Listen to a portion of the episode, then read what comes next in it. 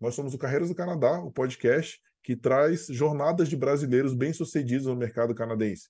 E o objetivo disso é justamente ajudar vocês que estão buscando entender um pouquinho do mercado profissional aqui no Canadá e como que você pode, através da história dessas pessoas, se espelhar e atingir os resultados que vocês tanto almejam, beleza?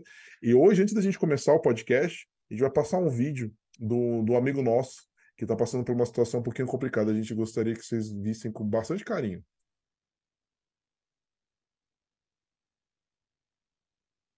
Pessoal, tudo bem? Eu venho aqui para pedir a ajuda de vocês no tratamento do nosso filho, do Gael.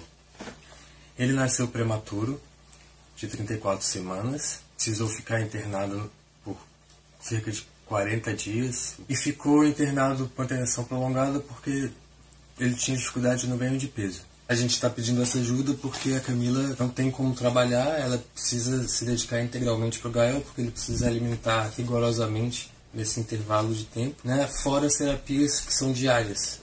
Ou médicos, são médicos inclusive fora da, da cidade, que a gente tem que se deslocar para Florianópolis. Esse é o motivo da gente estar tá pedindo ajuda para poder cuidar do Gael. Nós estamos rifando a obra Alvorada, o artista plástico brasileiro Paulino Aversa.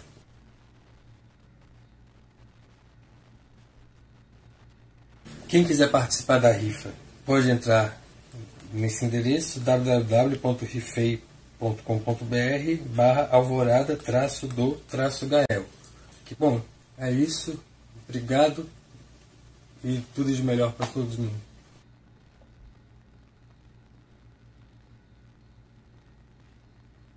Show de bola. É isso aí, pessoal. Quem puder ajudar, é uma situação bem complicada, a gente agradece bastante. Mas vamos lá.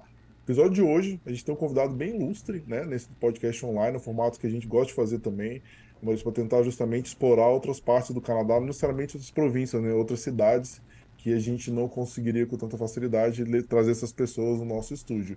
Então, muito obrigado, Marcos, por ter entrado em contato com a gente e seja muito bem-vindo ao Carreiras no Canadá. Bom, eu que agradeço a oportunidade e espero contribuir com, com, com, a minha jornada, com a minha história um pouco, né, ajudando os brasileiros que estão interessados aí para seguir essa carreira aqui no Canadá.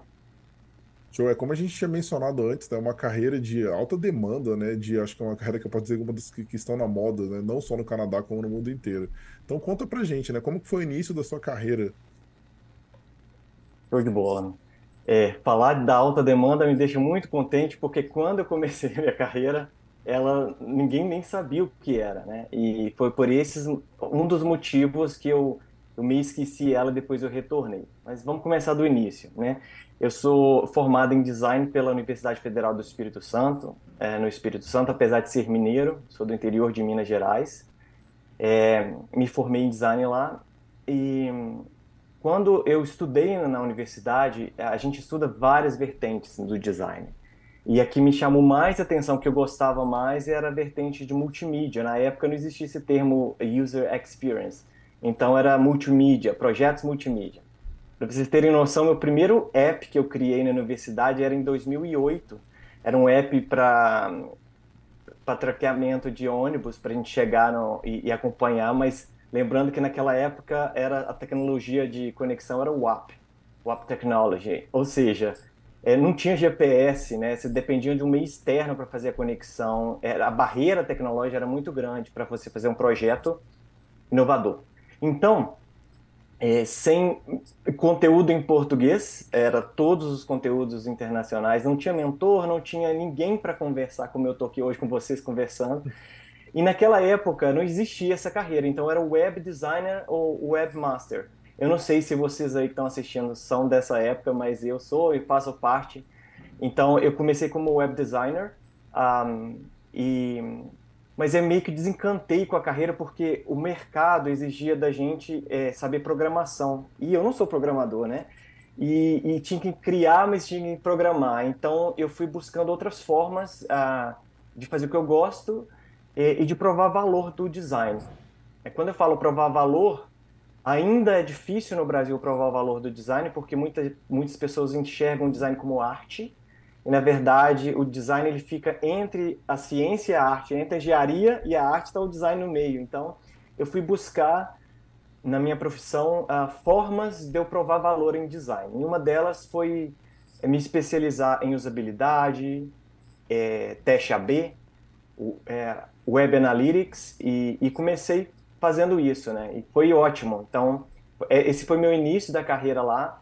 De lá, então, eu, eu comecei a receber alguns convites. É, foi então que eu decidi é, me especializar em, em, essa parte de estratégias. É, comecei, criei em 2012 a meu próprio negócio. Né? Então, eu trabalhava. Aqui é muito comum no Canadá a gente trabalhar part-time ou, ou full-time, né? Ah, mas no Brasil não era assim, né? A gente não tem é, estipulado isso para, né? Ou você faz a, o freelancer, né? Ou você trabalha full time. Mas eu criei meu negócio como um plano B, é, às vezes como um, um toggle, né? Às vezes me mudando para como consultor, às vezes trabalhando em agência. Então tive a oportunidade de trabalhar em muitas agências no Espírito Santo e yeah, parte dessa jornada antes de começar, assim, fui me especializando, fiz uma pós em Big Data na SPM de São Paulo, recebi convite para ser coordenador de uma agência, é, fui instrutor também no Brasil, e nesse meio tempo fui participando de muitos concursos, né? E, e vou falar também sobre, sobre isso, assim, sobre... Quando você diz concurso, você fala concurso público? Ou não? Não, não. De competição mesmo, de design? Competição de design. Minha segunda estratégia para criar valor, isso aí foi o valor para aumentar meu salário, na verdade. Né? eu precisava provar, assim, é, que eu valia muito, né? Então, assim, existem duas formas de você provar valor. Uma é o reconhecimento e, e, e a outra é, é, você gerar esse valor, branding, né? Então, eu fui criando a minha marca aos poucos. Todos os concursos, eu comecei passando participando de concurso de logotipo na escola e, e já recebi prêmios lá e daí não parou, né? Então, é, é, fui recebendo os prêmios, é, os prêmios foram aumentando, né? Então, assim, é, eu lembro que foram aumentando de valor, então o último que eu ganhei em primeiro lugar foi 5 mil reais, então com esse valor eu consegui é, juntar e fazer minha primeira viagem internacional, é, então, mais ou menos a história foi essa, assim, né? E enquanto isso, todos esses prêmios e reconhecimentos eu fui guardando comigo como uma forma de provar meu valor enquanto eu ia movimentando uh, no mercado. Esse é um, um pouco do resumo, mas é, ainda no Brasil eu, eu fui promovido como diretor de BI no, na agência, é, uma, como uma forma também de, de, nessa mesma agência que eu trabalhava como coordenador, continuei trabalhando como UX, mas de um, numa perspectiva é, mais elevada, coordenando times né, de profissionais. E, e, basicamente é isso. Assim, eu tive a oportunidade de trabalhar como instrutor também, compartilhando meu conhecimento.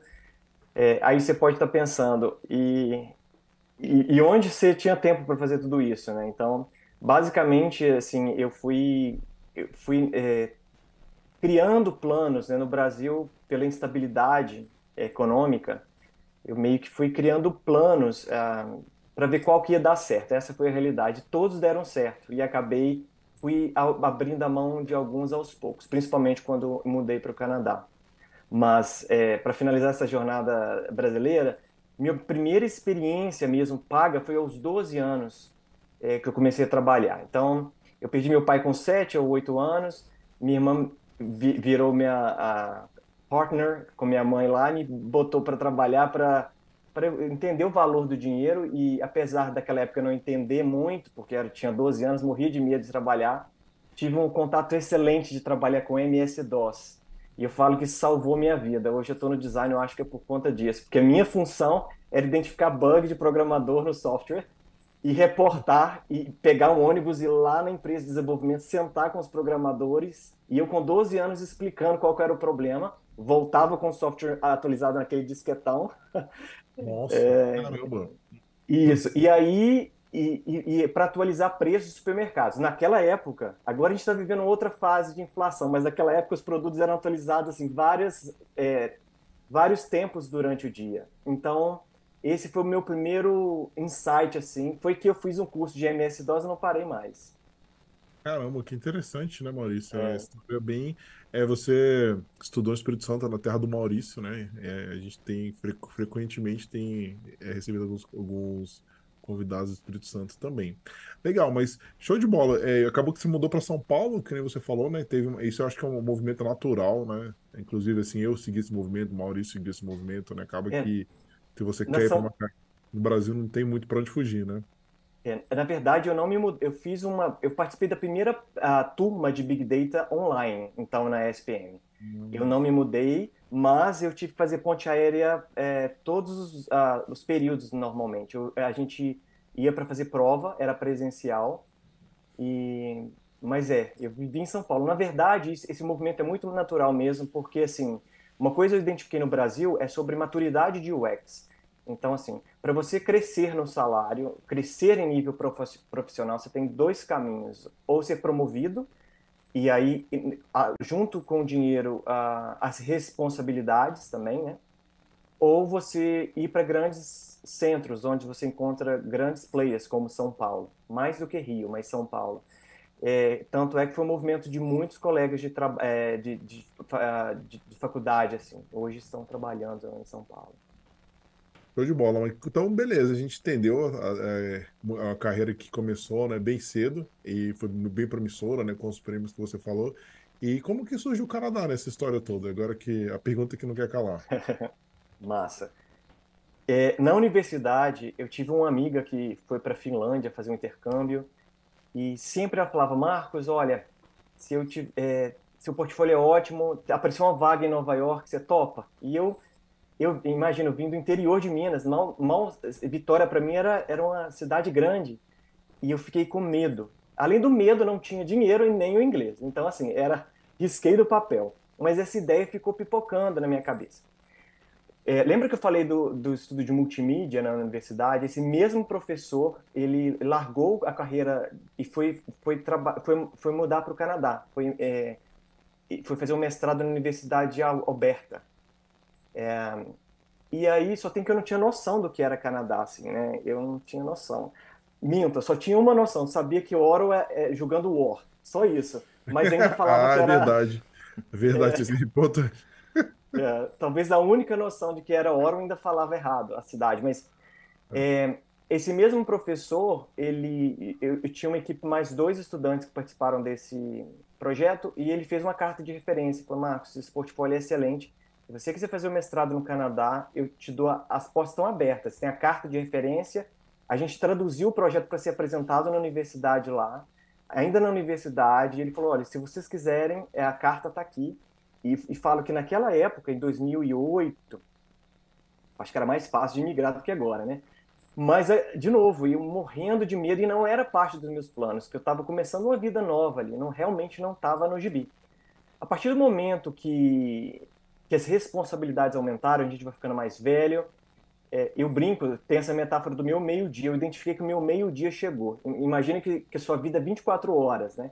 E eu uhum. identifiquei que meu meio-dia, sabe, o sol a pino, tinha chegado. E eu falei, cara, eu, eu preciso voltar, não está na hora de conquistar mais coisas, mas também se eu parar aqui do jeito que eu tô, não aguento mais. Eu, eu tava, é, eu cheguei a ter burnout no, no Brasil, e, e, e, fui descobrir isso depois, que na época é, eu passei mal mesmo, tinha, cal, tive cálculo renal, é, tinha dores de cabeça recorrentes, porque trabalhava demais. Mas o trabalhar demais não é porque eu gostava, não. É porque eu queria fazer dar certo. A minha vida foi uma vida assim que não foi uma vida de surpresas. Então assim é, foi uma reação natural, é, foi uma reação natural minha de, de, de tentar criar planos para dar certo. E no Canadá não foi diferente.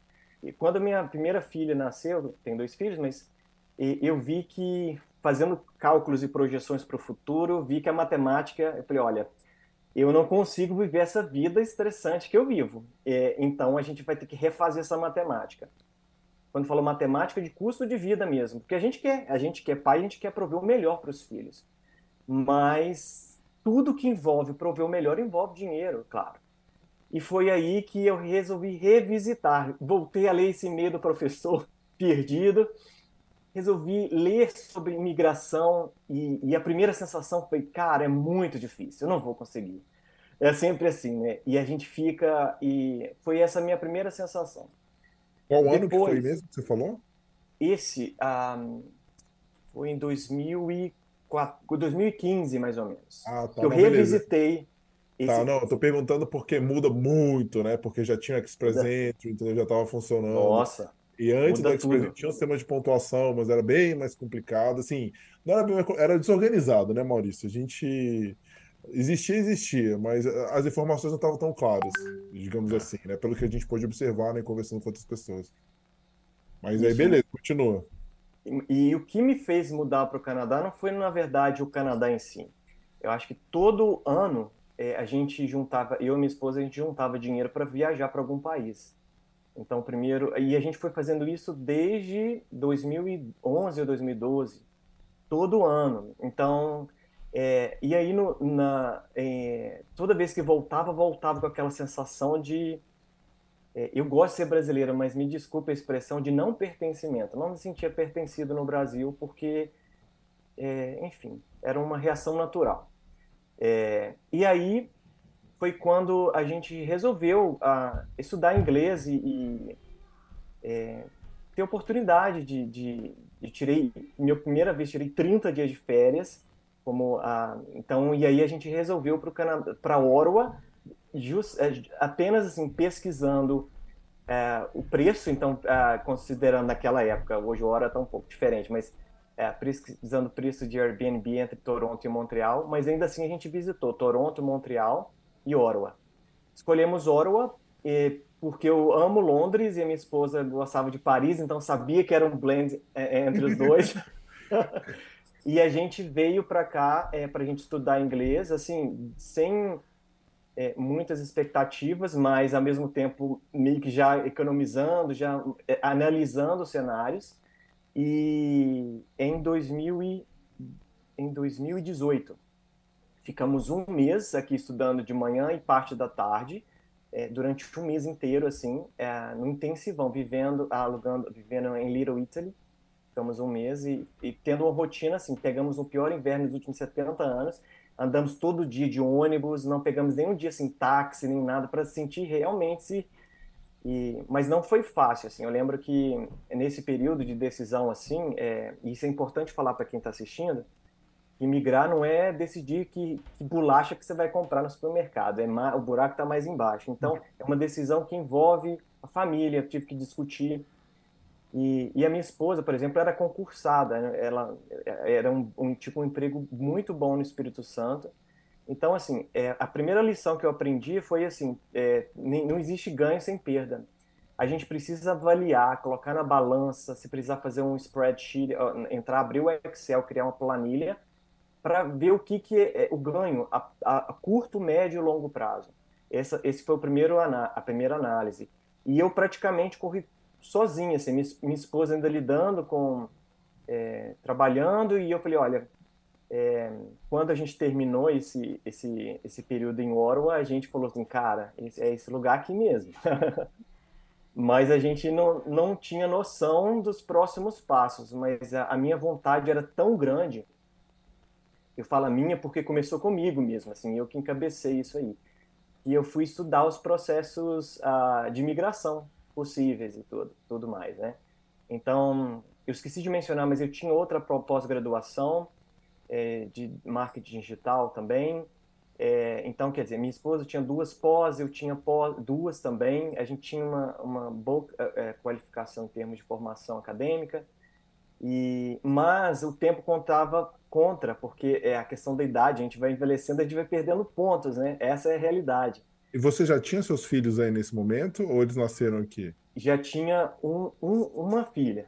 É, então é. foi essa tudo é mais complicado, né? Isso. Enquanto isso, a gente foi economizando e tentando estudar os, os planos. É, e, e aí a gente foi criando, da mesma forma que eu criei vários planos no Brasil e todos deram certo assim, é, a gente foi criando vários planos, na verdade. Então surgiu várias oportunidades assim, e isso movimentou tão positivamente para mim que eu, nesse meio tempo, consegui tirar a cidadania italiana dos meus filhos Tipo assim, Nossa. enquanto eu estava esperando o processo de aplicação do Canadá, a ansiedade é muito grande para a gente. Então, eu fui correr atrás da cidadania.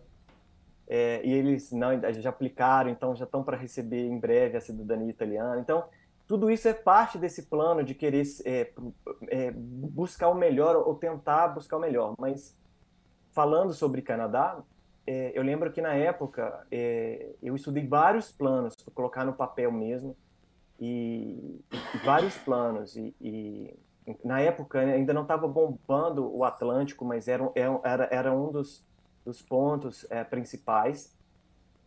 Mas a realidade é assim que não era só é, o visto, né? Era, era a vida toda. Imagina você resetar sua vida. Falo nem começar do zero, mas é resetar mesmo, assim. É, porque eu também tinha um bom cargo, tinha um bom cargo no Brasil. Eu ia abrir um cargo de diretoria e aí abre só um parênteses. No meu LinkedIn você não vai ver minha formação em marketing digital, eu deletei, e nem meu cargo de diretor. Eu tive que adaptar. E aí é, é um, um Eu outro... fiz exatamente a mesma coisa. Eu fui diretor no Brasil, você não vai achar essa posição no Brasil, justamente por estratégia de realocação no mercado. Não tem jeito. Exatamente. E a gente precisa saber, assim, é um jogo da vida, assim, é, dar alguns passos para trás para poder dar alguns para frente, assim. Mas a minha vontade era tão grande, eu não sei se era ano de Olimpíada ou Copa, eu não tenho nem noção, mas eu sei que todo mundo estava envolvido nesse nesse environment assim de, de, de, celebração. Eu abri mão de carnaval, abri mão de tudo. E, e já não bastasse trabalhando, eu falei assim, agora eu vou dar o boost. E, e, fui estudar inglês, assim. Aí eu tive uma mentora que aí eu acordava às 5 e tinha aula às 6 da manhã para estudar inglês, que era o único horário disponível que eu tinha, para ser honesto. Era, era é esse horário. 2016, provavelmente foi as Olimpíadas do Rio, né? É, foi essa época aí. Estou tendo para sua linha cronológica, né? Não, aí 2020. Não, peraí.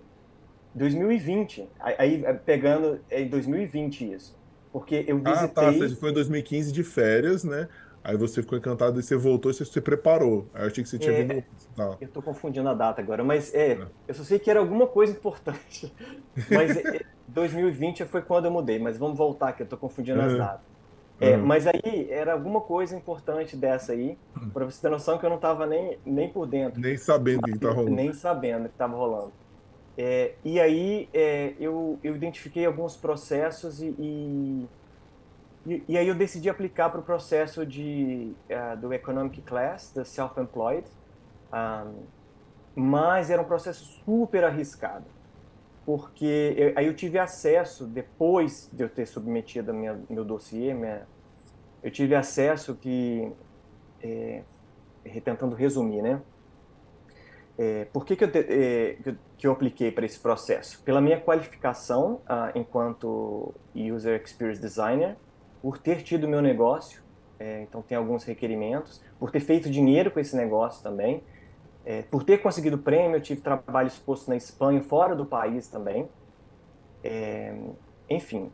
E, e, eu vi que era, um, era uma oportunidade que eu poderia ter. Quando eu tive acesso a esse grupo, eu vi que era assim, quase 90% das pessoas tiveram processo negado. É, então, a gente chamou no último episódio, inclusive, o, o Juninho veio por esse. Ele é de artista, demorou sete anos, e ele literalmente, né, Maurício, falou que ele deu isso aqui, ó, de documentação pra galera. Uma pasta com, sei lá, 500 a mil documentos, tudo que tá sendo juramentado.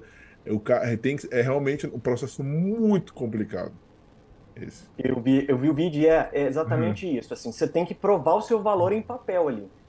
E o que me ajudou isso? Ah, primeiro, é, eu trabalhei em agências no Brasil e fazia muito processo de licitação para a gente ganhar concorrência. Era assim, eu ganhava concorrência ou corria o risco de perder o emprego, nesse cenário. Assim. E, e, aí eu aprendi a desenvolver um pensamento crítico analítico em relação a entrelinhas, sabe? O é, analisar a vírgula do que eles estavam pedindo. E eu fui com esse foco para criar. É, a vantagem que tudo que eu saía em mídia, em jornal, eu guardava, gostava de colecionar assim. E foi nesse momento que, voltando para o sítio que a gente visitava, assim, eu reuni, reuni esses papéis, juntava, juntei, ah, é, sabe, certificados que eu recebi da premiação, juntei tudo, fotos, e, e fui criar esse dossiê e pasme, eu terminei esse dossiê em três meses. Eu não conheço ninguém que fez em tão pouco tempo, porque é. assim, eu, eu enviei ele em três meses, com tudo pronto, com tradução, com. é, inclusive é, tudo pronto assim, mas é, foi muito caro assim, é um preço de um carro praticamente e, e, sem a garantia, porque eu vi gente esperando três anos. Você sabe o que é esperar três anos e depois receber uma negativa?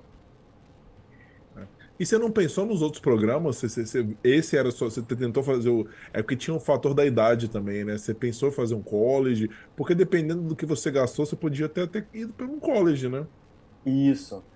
Isso. Mas aí, é, a realidade é que eu estava querendo uh, entrar no Canadá já com o PR, é, ah, é, então como residente permanente. Então, eu falei, se não der certo, aí o que, que eu fiz? Nesse tempo de espera, eu fui correr atrás da documentação do college, todas, para mim, para minha esposa, tudo está aqui comigo. Eu fui correr atrás. Por quê? Se eu recebesse a negativa, eu não ia chorar. E no mesmo dia eu já ia correr Entendi. atrás. Entendi. Então eu já estava com o plano em stand-by, assim, sabe? É, mas eu estudei é, as possibilidades e era realmente um plano B. Mas estava lá anotado qual que seria a estratégia. Mas eu vi um potencial muito grande. E quando eu vi as negativas, eu falei, aí eu fiquei desanimado. Eu falei, caramba, o que, que eu faço agora? E aí eu vi que a maioria das pessoas, elas compartilhavam qual que era a negativa e todas estavam na mesma justificativa. Você precisa provar a sua a relevância cultural para o Canadá. E aí, é, e aí eu falei, e eu já tinha, eu já tinha analisado que essa parte do, dessa provar relevância, eu já tinha escrito documentação, e depois que você recebe a contra-resposta, imagine, você aplica depois de três anos, você recebe essa resposta, você tem 30 dias para elaborar algo e mandar. E aí eu falei assim, cara, eu preciso fazer alguma coisa. E aí, é, nesse meio tempo, deixa eu contar o que aconteceu, né? Nós aplicamos para o pro processo e, e, ia ter três anos, então eu falei com a minha esposa. É, a gente estava pensando em ter um outro filho, então a gente falou assim, é melhor ter aqui do que esperar três anos. A gente não sabe, vai ter que estudar em college, a gente não sabe. Então foi que é, a gente ficou esperando nosso próximo filho. E nesse meio tempo, minha esposa já estava grávida, é, a gente esperando o resultado, que ia demorar, a gente estava planejando para três anos.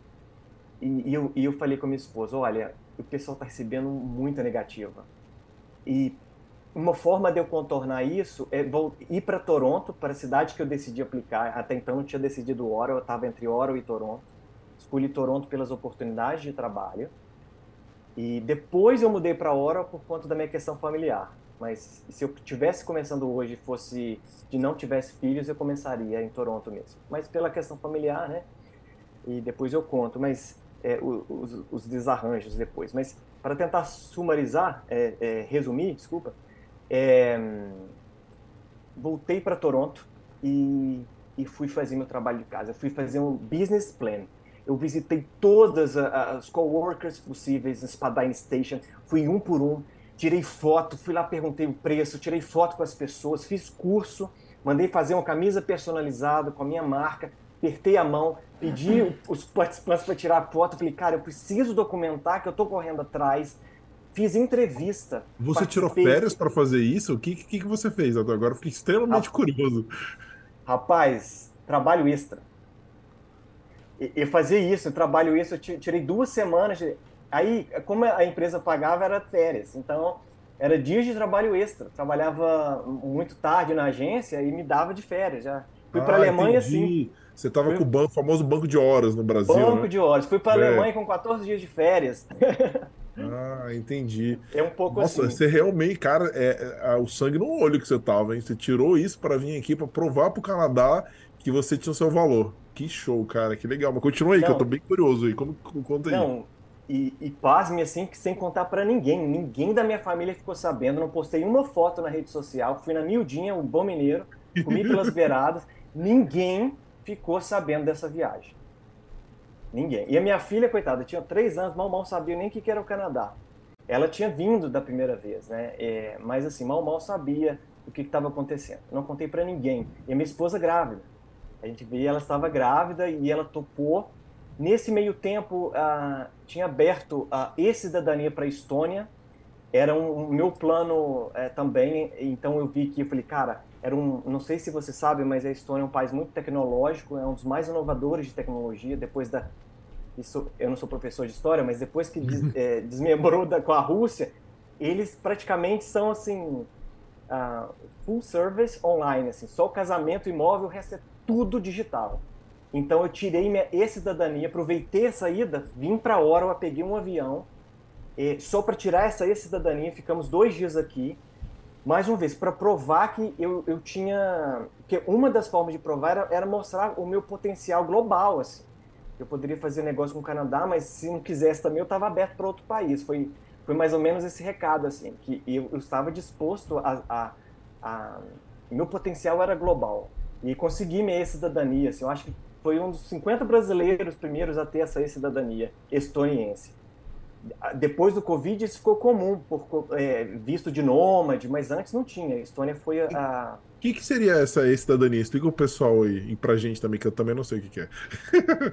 a cidadania permite é, você, como freelancer, você fazer negócio com a, com a, na Europa.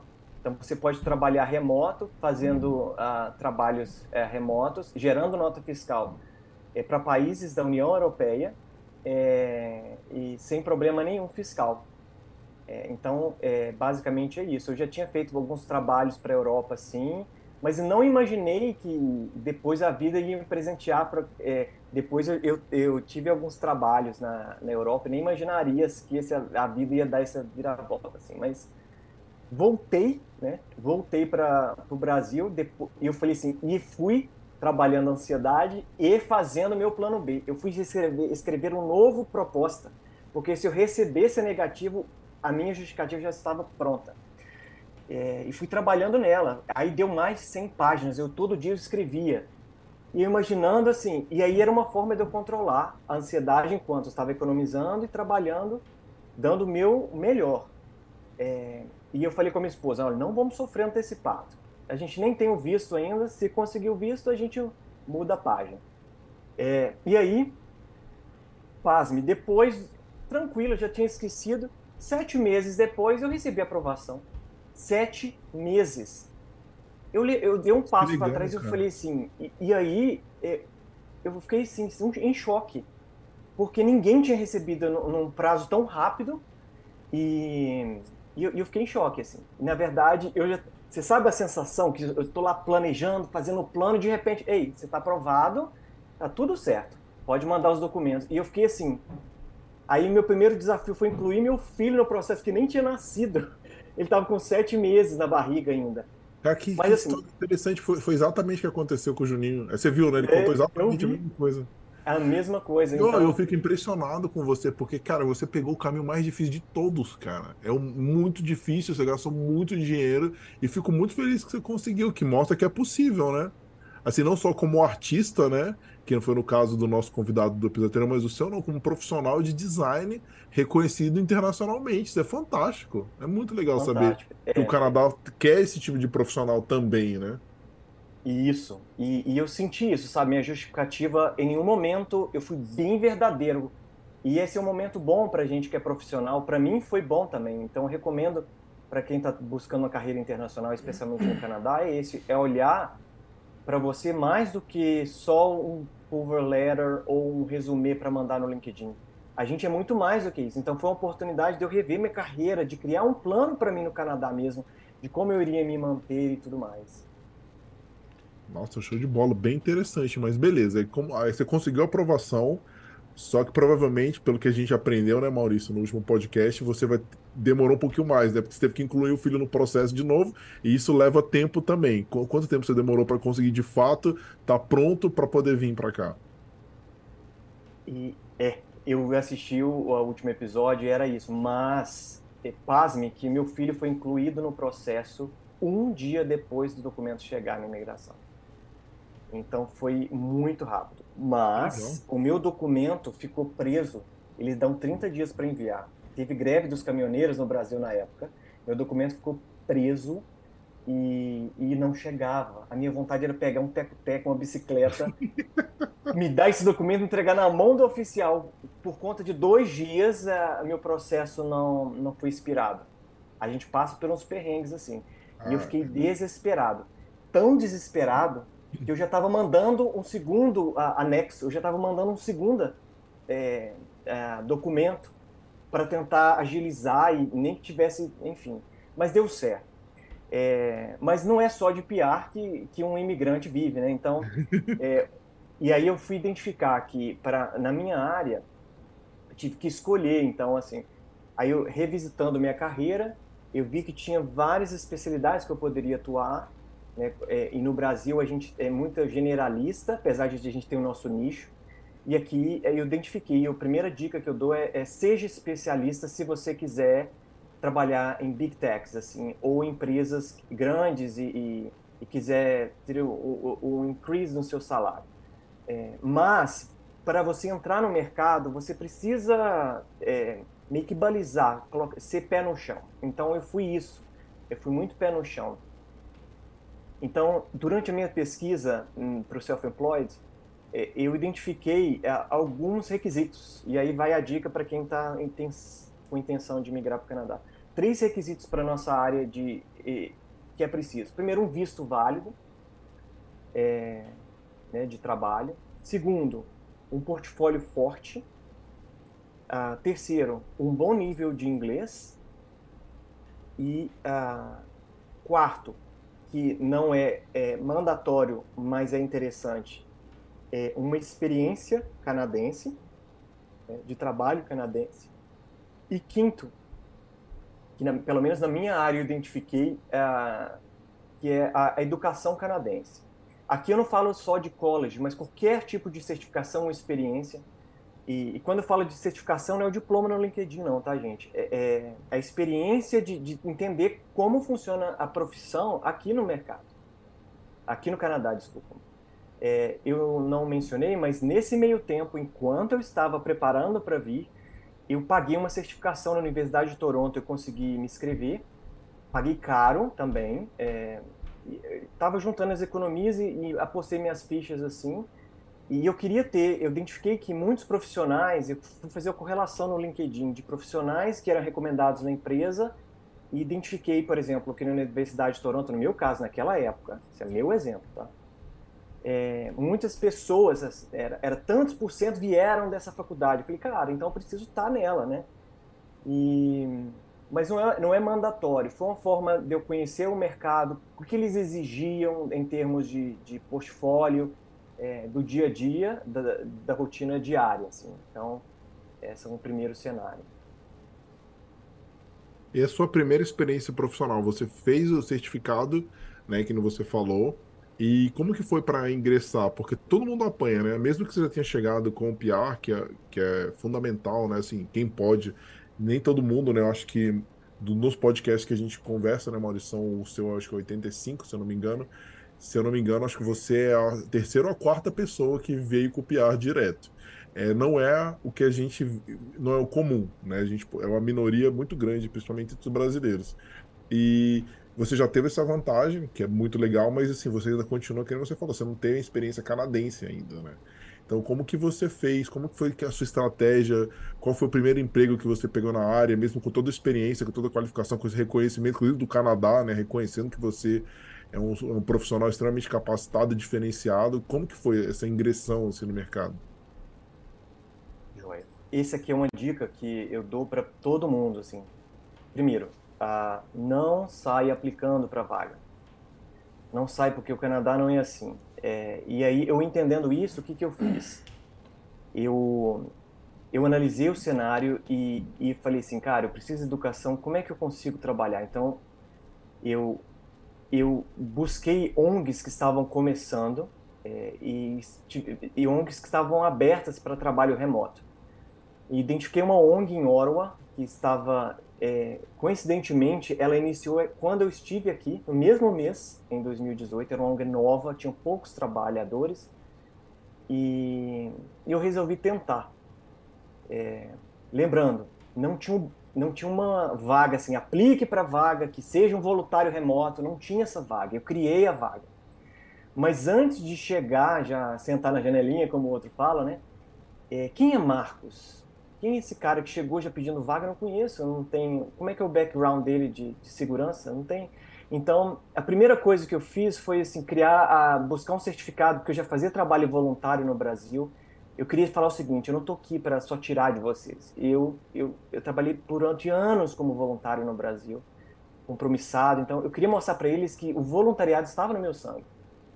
Então, eu traduzi um documento em inglês, já mostrando o que eu fazia como voluntariado, ajudando é, idosos. Então, essa ONG era para ajudar idosos, é, é, com tecnologia. Então, tudo a ver, assim, né? Tecnologia e idoso, que eu já trabalhava com, com voluntariado em asilo aqui no Brasil. E aí, é... depois, eu falei, como eu posso ajudar? Então, eu criei um sample do meu trabalho, um, uma apresentação, criei um, um PDF junto com essa tradução, deixei meus documentos todos, assim, e essa é outra dica. Cara, facilita o outro lado. Então, assim, vejo muita gente, muito não vem a mim, mas não quer oferecer nada, sabe? Então, é triste, assim, sabe?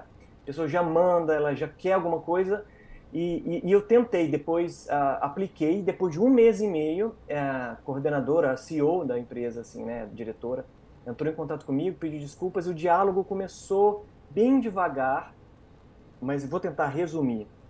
É, fui é, conquistando essa confiança, e só para lembrar quem está ouvindo, eu trabalhava, né? Como consultor, como instrutor, trabalhava em uma agência como diretor, corria atrás do inglês que estudava e ainda fui trabalhar como voluntário. E ainda estudava na Universidade de Toronto. E então, tô... você manteve o seu emprego do Brasil, só para entender, quando você veio para cá, então você ficava trabalhando... Não, não, não, desculpa. Eu estava trabalhando como voluntário, lembra? Eu estava trabalhando como, volunt... É, como remoto. Eu apliquei como voluntário remoto do Brasil. Ah, ainda não mudei. Ainda, ah, você ainda estava no Brasil, entendi. Isso. Entendi. Mas eu, eu, achei interessante compartilhar porque eu criei, minha primeira oportunidade de trabalho foi como voluntário remoto. Então, Isso é bem legal.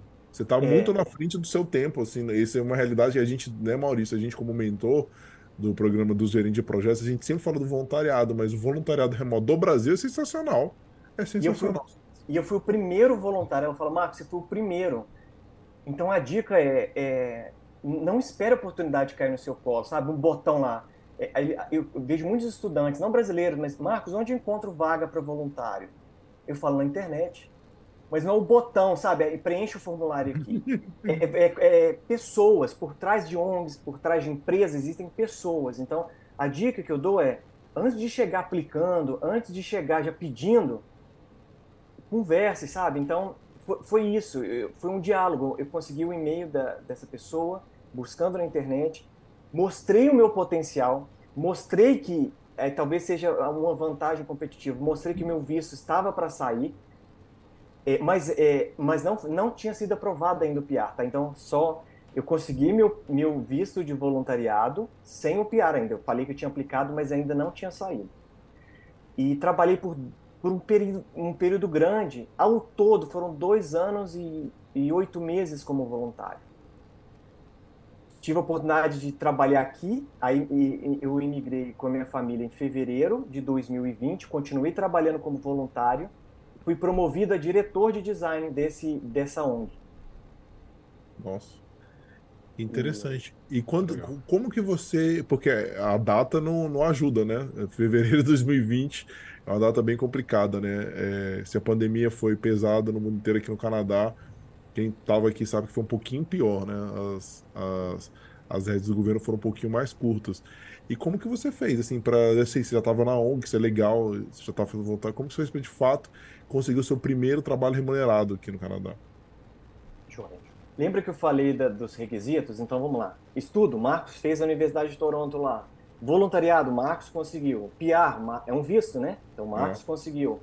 É, o networking eu já estava fazendo, né? Desde aquela época que eu visitei Toronto entrevistando, fazia entrevista informacional 15 minutos. Eu pedia 15 minutos da pessoa, não mais do que isso. Já chegava com. Eu queria saber, entrevistava a pessoa interessada, depois re respondia a pessoa agradecendo, e já era um contato ali, né? A pessoa já sabia quem que era o Marcos, que era um brasileiro interessado em mudar para o Canadá. É, e então, lembra que eu fui estudar inglês naquela época, em Little Italy? Eu fui fazer uma, uma visita exploratória pela, pela redondeza, bater perna mesmo. E fui mapear todas as agências ao redor. Mas, em vez de como a, a, a, manada vai, ou a massa vai, a manada não, mas assim, a massa, a grande maioria, o que a maioria faz? A grande maioria vai no LinkedIn e vê lá se tem uma vaga. Então, o que eu fiz, eu dou como dica, é, primeiro, entra na empresa, comece com o que eu fiz, né? Aí eu consegui uma vaga é, de emprego antes de chegar no Canadá. Então, como? É, eu tentei, bati na porta várias vezes, mas não entrando em contato direto com a empresa. Fui pesquisar quem trabalhava na empresa. Entendeu? Fui conversando, estudei a pessoa no Twitter, peguei o profile dela, assisti é, tudo, sabia tudo da pessoa da internet para antes de chegar e conversar com a pessoa. E essa pessoa me chamou, olha, quando você voltar para a hora, vamos conversar e tudo mais. Eu falei, cara, essa pessoa tá aberta para mim. Quando eu vi uma vaga disponível, não era para UX, tá? Eu só e queria eu falei... confirmar, você falou Twitter, é Twitter mesmo ou é LinkedIn que você estava falando? Os dois. É, não, eu tô impressionado quando você falou Twitter, só queria confirmar. É, mas o Twitter, é porque é mais informal, mas eu fui no Twitter é. também para Legal. Não, legal, é porque eu nunca tinha escutado, não sei se o Maurício tinha, para mim isso é uma novidade, então eu, tô, eu achei legal. É legal ver essas estratégias diferenciadas, é legal. Por quê? É, o LinkedIn é chato, você vai falar, você não vai falar uma conversa informal. No small talk, você precisa falar, sei lá, de interesses, de livros que a pessoa leu. Então, foi nesse interesse. Então, em UX, é, a gente usa muito o Twitter para compartilhar é, palestras, enfim, referências, livros. E foi nesse viés, assim, que, que eu segui. É, eu, eu, eu, primeiro recebi uma negativa, que não, não tem vaga para você. E segundo, eu já tinha um visto aprovado, eu falei, oi, sou eu de novo Dessa vez eu tô com visto, dessa vez, sabe? Fui. É, eu já tava assim, eu foquei em uma empresa só. Fui em uma, eu, eu já tava mentalizando que eu ia trabalhar lá. E, e aí eles me deram a chance de entrevista e tudo. E, e aí eu fiz a proposta. Eu falei: olha, é, deixa eu provar meu valor, eu faço um pedacinho do projeto, de qualquer projeto que vocês tiverem. Se vocês gostarem, vocês me, vocês me pagam o restante. E, e, eu faço sem compromisso, não precisa me pagar. E aí eu trabalho com, começo a trabalhar como freelancer para vocês. E ele falou: ah, então tá, vamos testar. Eu tenho um projeto aqui e eu estava trabalhando ainda no Brasil. E aí fui, dei o meu melhor assim para eles. Cara, eles ficaram super satisfeitos com o meu projeto e falou assim: precisamos de você aqui amanhã. Quando é que você começa? Eu falei: não é bem assim, estou me mudando em fevereiro. E aí, em fevereiro, já fui, já fui trabalhar em downtown é, mas cara, a vida não é perfeita, cara. né? É. Cara, que história show, cara. Que história legal, legal, assim, porque seu caminho, cara, é totalmente assim, tipo, você pega o caminho mais difícil, mas você pega fora o caminho da curva, mais né? difícil, é, totalmente fora da curva, mas e você brilha no, na parte mais difícil, entendeu? É muito legal isso, cara. Eu tô impressionado mesmo. Mas continua, é. vai lá, beleza, que você falou, tudo nem toda história é perfeita, continua. Isso. Comecei trabalhando lá e mandei ver, já comecei a trabalhar em, down, em downtown imigramos em fevereiro e a, eu lembro que na imigração perguntaram, estão vindo da China? Ainda a, o Covid estava restrita da China, a gente não, a gente viemos direto do Brasil. E aí, duas ou três semanas depois, fechou tudo. A ponto, assim, que foi aquele fechar tudo, que minhas coisas ainda, as coisas ainda estavam na agência, eu tive que voltar lá para pegar, mas é, trabalhei mais uma semana remoto e depois recebi a ligação, Marcos, vamos cancelar seu... Lembro do esforço que eu fiz, né? Porque segura as pontas aí, porque eu estava trabalhando como freelancer, aí foi a importância do self-employed, né? Aí meu contrato é como contractor. Uh, enfim, perdi meu trabalho. Perdi meu trabalho e fiquei uh, quase três meses sem trabalhar. Em vez de procurar outra coisa e ficar desesperado, eu falei, cara, eu demorei tanto para conseguir essa oportunidade. E, e, eu, e, eles falaram, olha, fica à vontade para procurar outra coisa. Eu falei, cara, não, eu vou esperar e vocês vão conseguir é, isso vai passar e, e, eu vou estar à disposição para recomeçar, porque assim, eu quero terminar esse projeto e tudo mais. E aí, nesse meio tempo, em vez de ficar lá reclamando do mercado, reclamar do Covid, eu decidi melhorar ainda mais o meu portfólio. Então, eu fiquei, é, foquei totalmente no meu website, e aí fui trabalhar com uma meta é, nesses três meses de criar meu nome aqui no Canadá. Foi que eu recebi prêmio nos Estados Unidos, recebi certificação também do meu website que eu tinha criado nesse período de Covid. E aí meu nome começou a aparecer no Google, e isso foi excelente para mim, que eu comecei a receber convites. Eu recebi um convite do LinkedIn News de Nova York para uma entrevista. Eu recebi um convite para ser freelancer como UX Mentor na Carry Foundry, que é uma startup da, da Alemanha, tudo é, através de relevância. Lembrando que eu comecei a atualizar meu LinkedIn em 2018, eu já publicava, fazia artigos, não LinkedIn só para colocar quem, quem era eu em inglês, mas contribuir com a comunidade, sabe? Então, esse foi um exercício bom que me ajudou.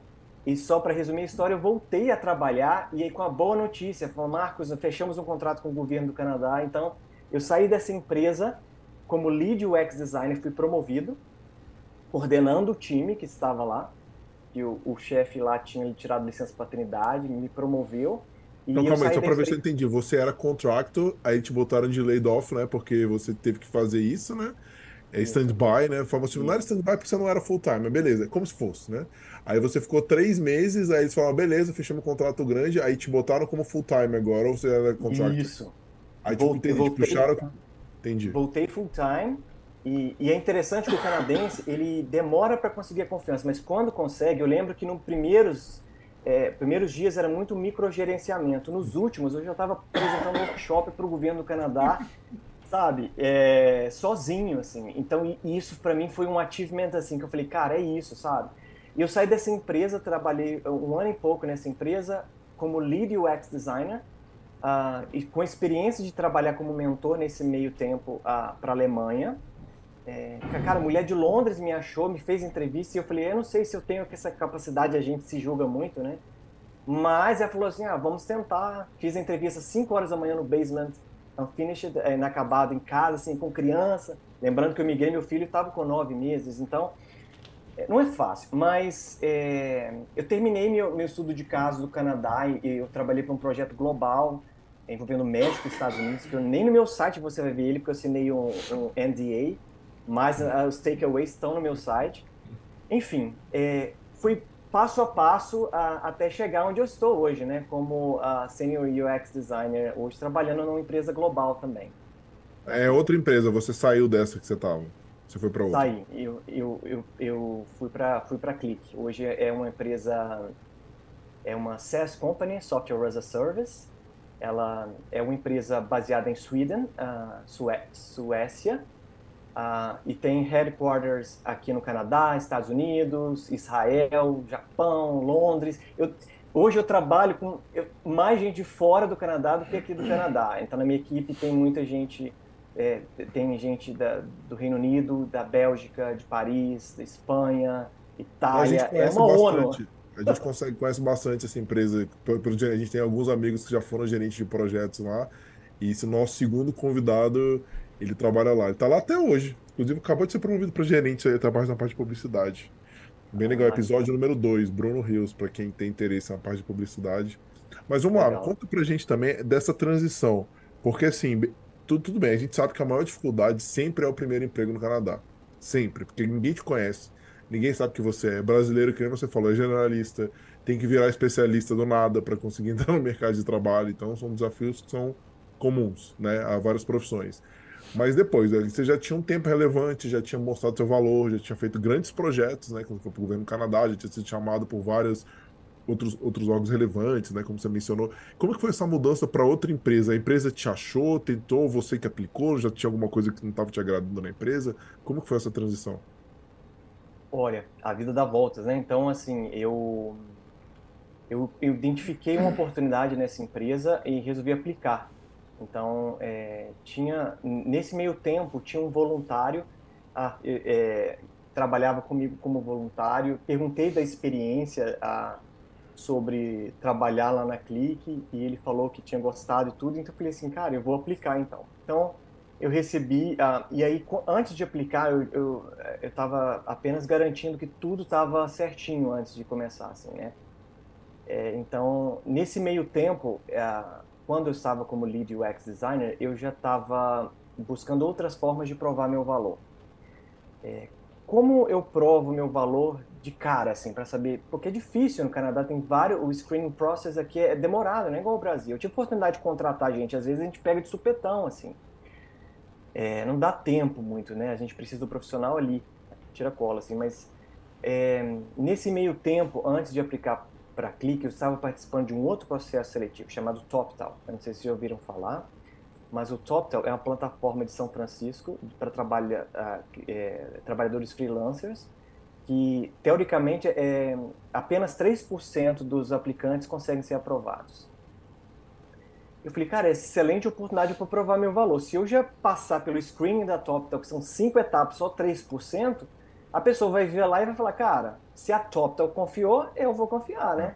Não. E aí eu fui, cara, depois, e foram meses de aplicação. Aconteceu que a, a aplicação da TopTel foi aprovada, eu consegui depois de muito trabalho, suor e lágrimas, porque o pessoal vê a conquista e não vê a, a nossa é. nosso corre, né? Mas não vê a pontinha corre. do iceberg, né? Não vê o que tem para baixo da água, né? Não vê, né? Então, é...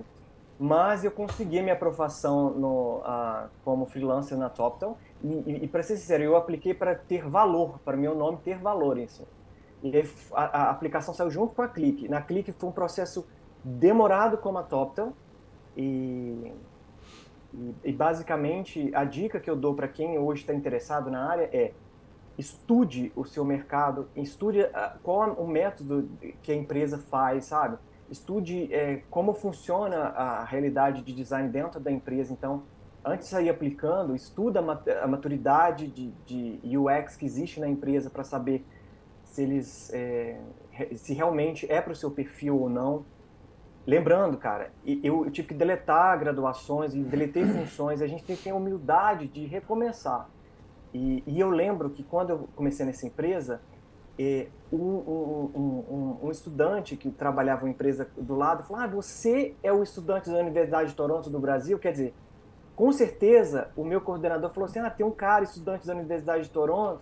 Quer dizer, para ele eu era isso. Sabe? Então, olha o que fica na cabeça. Então, eu, eu identifiquei que o estudo ali foi relevante para mim. Né? De alguma forma foi. Mas, é, basicamente, assim, é, ter a humildade de poder recomeçar. Esses dias um estudante entrou em contato comigo no LinkedIn pedindo dica assim, ah, mas eu quero, é lá da Índia, né? Eu quero começar no Canadá, mas assim, eu acabei de me formar, mas não tô, não tô afim de fazer é, college, não. O que, que você me, me dá de dica? E eu falei assim, e aí eu fiquei pensando, você acha que eu estava afim de estudar na Universidade de Toronto? Estudar coisas que eu já tinha aprendido, sabe? É, você tocou no assunto que para mim, cara, é assim, quando a pessoa vem falar comigo, uma vez a mesma coisa. Ah, não, eu tenho 28 anos, já estudei muito no vestibular, não vou estudar pro PMP. Eu falei, cara, você tem 28 anos, você só fez o vestibular, você só estudou faculdade. Eu falei, cara, você não estudou nada, cara. Isso aí não é 5% do que eu estudei na minha vida. Se eu considerar quando eu tinha 28 anos e fiz o vestibular e minha graduação, isso não é nada. Acho que as pessoas têm que ter um choque de realidade, né? Que estudar para certificação, que fazer um mestrado, que fazer um doutorado. Então, assim, é, são realmente. Não é assim, cara. A vida não, não, te dá as coisas de graça. Você não chegou ao nível de conhecimento que você tem de graça. Né? Isso tem que ser valorizado de alguma forma, né? Total, então, concordo. É, não Total. tem e, e, e, vou te falar que durante a minha jornada, é, parte do meu salário é investido em mim, tá? Eu fui várias vezes para São Paulo, fui para Curitiba fazer curso. Eu tirava do meu bolso, sabe? Assim, Quantas vezes eu fui para hostel, ficar em hostel, assim, para sabe, para poder em, em, ficar no enxuto ali, porque o curso às vezes era um dia, custava R$ 1.500, não podia ir no banheiro que você perdia lá, sei lá, 200 reais. É mais ou menos assim, podia piscar que você hum. perdia, você entende? Então, assim, é valorizar o seu passe. Então, é, talvez a dica para quem está começando assim é, seria buscar ca caminhos que não sejam óbvios, sabe? Caminhos errados é aplicar do Brasil. Imagina alguém da Bélgica aplicando, aplicando para uma vaga no Brasil. Não tem nem CPF a pessoa. Você acha que a empresa é. vai. Que meios legais a pessoa vai contratar? Então não faz sentido o oposto. Então, assim, o que acontece? Empresas que recebem currículo de brasileiros ou de indianos, ou seja lá quem esteja interessada, elas já jogam para o spam porque não tem nem telefone daqui, já são desclassificadas. Assim, guarda a sua ficha, sabe? Estuda o mercado. E mais, é, antes de olhar para a empresa, olhar para o que, que eu quero ganhar, começa a relacionar. Eu acho que tudo é em relação é, humano-humano, sabe? Assim, é sentar. Uma coisa que eu fiz muito é não pegar o dono da empresa. Ou se pegar o dono, pega de uma empresa pequena, mas em todas as empresas, eu lembro o Shopify, por exemplo, que, que umas que eu estava sondando, eu fui adicionar e conversar com todos os estagiários, em vez de chegar você acha que o diretor vai me dar papo? Quem sou eu? É, eu fui é. conversar com os estagiários. Cara, e dali surgiu outras conversas. Hoje os estagiários já estão lá com galgando outros passos, mas na conversa está lá. Aí o estagiário vai, abre meu artigo e comenta, mas eu comentei no dele antes. Mas assim, então assim, é, é uma relação de. Eu, eu sempre falo nas minhas conversas de takers and givers. Antes de pedir alguma coisa, é, oferece alguma coisa em troca, sabe? E é muito, eu acho um erro muito grotesco, assim. É, eu recebo muita mensagem, Marcos, oi Marcos, tudo bem? Você poderia, poderia revisar esse portfólio aqui para mim? No início eu fazia, mas assim, aí eu reviso, dedico o meu tempo e a pessoa não, não responde nem com valeu, obrigado, ou. Eu falei, não, é, não é possível. E Ou quando aí... pede referral, eu recebia na minha empresa antiga direto, ah, nem me conhecia, já pediu referral. Eu falei, cara, não vai ter, cara. Não é assim. Você não é o assim. mínimo, cara. O mínimo de conversa, o mínimo de afinidade, né? Ou, por exemplo, eu, recentemente que aconteceu comigo, uma alumni da minha universidade, né, que eu estudo nos Estados Unidos, ela veio falar comigo, só que ela tá num fuso horário de Malta, cara. É longe, tipo assim, complicadaço para conseguir conversar. Aí ela veio me mandar assim, eu falei, olha, você escolhe o horário que você quer e vem falar comigo. Eu falei, não, é o contrário. Eu vou te mandar os horários que eu estou disponível e você que vai se virar para conseguir. Quem quer falar comigo é você. Não, só que eu não respondi isso, né? Mas é ela que você... quer. Eu tô de boa. Eu não preciso dela. Sim. Ela precisa de mim. Agora eu vou ter que pegar uma planilha que ela colocou com os horários e. Ah, não, entendeu? Então a pessoa que quem tá precisando, que nem você falou, tem que oferecer mais. Entendeu? Eu, eu já tenho a minha disponibilidade. Eu falei, não, vou conversar com você. Mas não no horário que você quer. Né? Ela, entendeu? Ou pediu para conversar comigo no sábado. Eu falei, não, sábado e domingo não. Não existe isso. é um pouco disso, assim. Então, é, e, e, aí a gente tem que ter humildade, assim, de, de oferecer mais do que requisitar. Então, durante essa pesquisa do self-employed, durante a busca do voluntário, eu vou te falar, o voluntário não é só cadastrar, não, é trabalhar. Eu trabalhei muito, tá? No fim de semana. Mas assim, eu estava disposto a pagar o preço. Estou aqui. É, talvez é, não seja a realidade de muitos que estão no Brasil. Talvez não consiga o voluntário, mas esse, essa foi a minha história, sabe? Então. a e, não, mas o que você falou, Marcos, é engraçado. A gente tem uma história sensacional de voluntário. Eu gosto sempre de falar essa. Né? já viu 500 vezes, o Maurício participou disso tudo. Mas no podcast, em maio do ano passado, a gente, assim, não que a gente seja grande, mas a gente era muito pequeno ainda. Uma pessoa entrou em contato com a gente falando: Olha, legal, vi vocês estão no Brasil quero ajudar vocês. Vocês precisam? Eu falo, claro, trabalho tem em qualquer lugar, gente, entendeu? Uhum. qualquer coisa tem. A, gente, a galera vê a gente apresentando, né, mas o trabalho que a gente tem de um podcast para o outro, o controle das redes sociais, né, tudo é muito trabalho. Ele se ofereceu, a gente falou, claro, com certeza. Essa pessoa, vou resumir um pouco a história que ela é meio longa. Uhum. Ela veio, começou a ajudar a gente. Ela veio para fazer project manager aqui no Canadá. Aí me pediu para ser sponsor dela. Fui, obviamente, tá me ajudando, que nem você falou. Claro. Eu vou ajudar com certeza. Fui sponsor dela, a gente trabalhou mais próximo, né, nesse trabalho dele de capstone do college. Ele formou no college, já estava com, visto de trabalho. Quando um amigo meu perguntou, Rodrigo, eu tô com uma vaga aberta de consultor júnior numa empresa de arquitetura. Você teria alguém para me indicar? Alguém que está começando no mercado agora? Eu falei, claro que tenho. Indiquei ele, tá agora, vai fazer o quê? Seis meses na empresa já. Cara, tudo através do network, do voluntariado. Entendeu? E as coisas foram acontecendo. Ele tá com a gente e, e não largou a gente, né? Graças a Deus, um abraço para ele. tá com a gente aí até hoje, super feliz, ele assiste todos os podcasts. Então, você vê como que são as coisas, né? Então, é isso. Mas é isso. É, e lembrando, por exemplo, quando eu apliquei para o voluntariado, eu já fui com, com, é, é, com, tudo que eu poderia oferecer. Eu não dei trabalho, porque a pessoa falava, eu não sei o que, que ele vai fazer. Eu já falei, eu posso fazer isso, isso, isso. E ele vai escolher um cardápio, assim. Então eu não dei nenhum trabalho para o recrutador, né? E aí, só falando que a vida dá voltas, essa ONG, depois do, do Covid, ela cresceu, explodiu, porque, é, quer dizer, Covid, tudo remoto, né? E no final, saí da ONG ainda fazendo trabalho para a Amazon, para a Alexa, então, é, é, é, fazendo a National Museum of Canada, trabalho para Adobe. Eu nem esperava isso, não estava no meu desejo, sabe? Mas, assim, não estava nos meus planos, mas eu acabei fazendo trabalho ainda ainda tirando a oportunidade de fazer um portfólio ainda. Sabe? Que legal, né? É, empresas então, gigantescas, né? Aumentando ainda claro. mais o seu portfólio, que já é brutal, né? Isso. Além de fazer amigos, tá? Porque o meu primeiro network aqui não foi com brasileiros, foi com, foram com canadenses, cara, assim. E, e, e quando a gente veio aqui, eles receberam a gente com braços abertos, são pessoas maravilhosas. Então, mas é isso, em nenhum momento eu pedi alguma coisa, e na hora que eu, eu precisei, eles estenderam a mão. É como o exemplo que você colocou aí. Uhum. Não, show de bola, que história legal. legal. Fala pra gente um pouquinho, antes da gente entrar, abrir para as perguntas e entrar nos quadros, fala um pouquinho como que é a sua rotina hoje nessa empresa nova, o que, que você faz, fala um pouquinho da sua profissão, para o pessoal entender, né, o que, que é o X, tá na, por que que tá na moda, como que é, qual que é a diferença pro design normal, assim, normal, entre aspas, né, o Sim, design tradicional, tradicional. Né. Bom, a... Uh,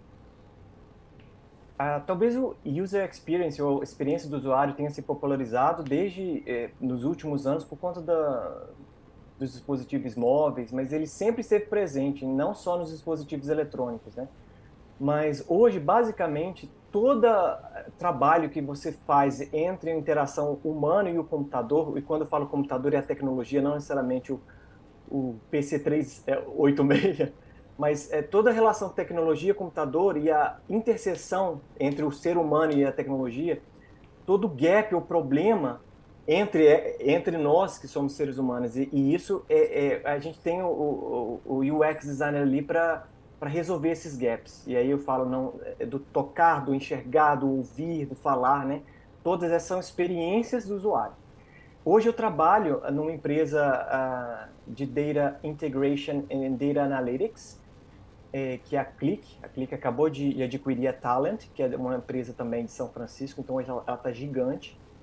É, é, uma empresa global de, de, é, de, software as a service. A gente usa inteligência artificial também é, como parte dos nossos produtos. Hoje eu trabalho no time de Analytics. É, especificamente, a gente tem produtos como Analytics, Auto Machine Learning é, mas é, previamente eu estava trabalhando para o time, é porque a gente tem vários núcleos. Eu trabalhei para o time de mobile, um, depois eu trabalhei com o time de automa automações, de automation, uh, que basicamente é tirar o trabalho chato do ser, uh, sabe, aquele trabalho braçal e, e automatizar.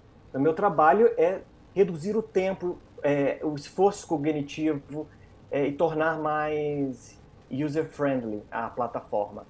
E, e é uma série de fatores, assim. Eu trabalho com empresas de alta maturidade UX, então, assim, tem sub-subdivisões dentro de UX, assim, é, é muito bacana.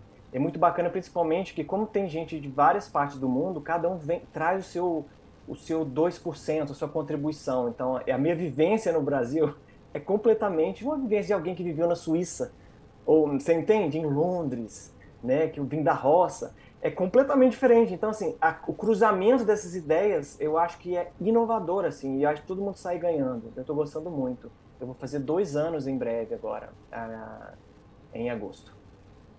Nossa, que legal. Bem interessante. Legal. Show de bola. Maurício, como que estão as perguntas aí da galera? A galera tá mais tranquila hoje? Bom, hoje a gente ainda está sem perguntas aqui, então, pessoal, se vocês tiverem perguntas aqui para o Marcos, Fique à vontade, coloque aí no chat do YouTube aí, a gente vai respondendo para vocês aqui. E como a gente falhou aí no começo, teve problema aí, então se você estiver gostando aí do conteúdo que a gente está trazendo, não deixe de curtir a gente aí.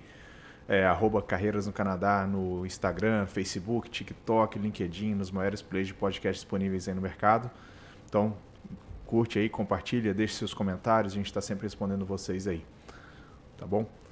E... Tem o, o, comentário da Stephanie é, é que fez para mim no LinkedIn, eu acho que vale a pena a gente citar, né? É, eu meio que respondi, Stephanie. A Stephanie, posso, posso ler a pergunta dela? Pode, claro, pode. claro, com vontade. A Stephanie perguntou é, quais passos eu daria se eu estivesse começando agora.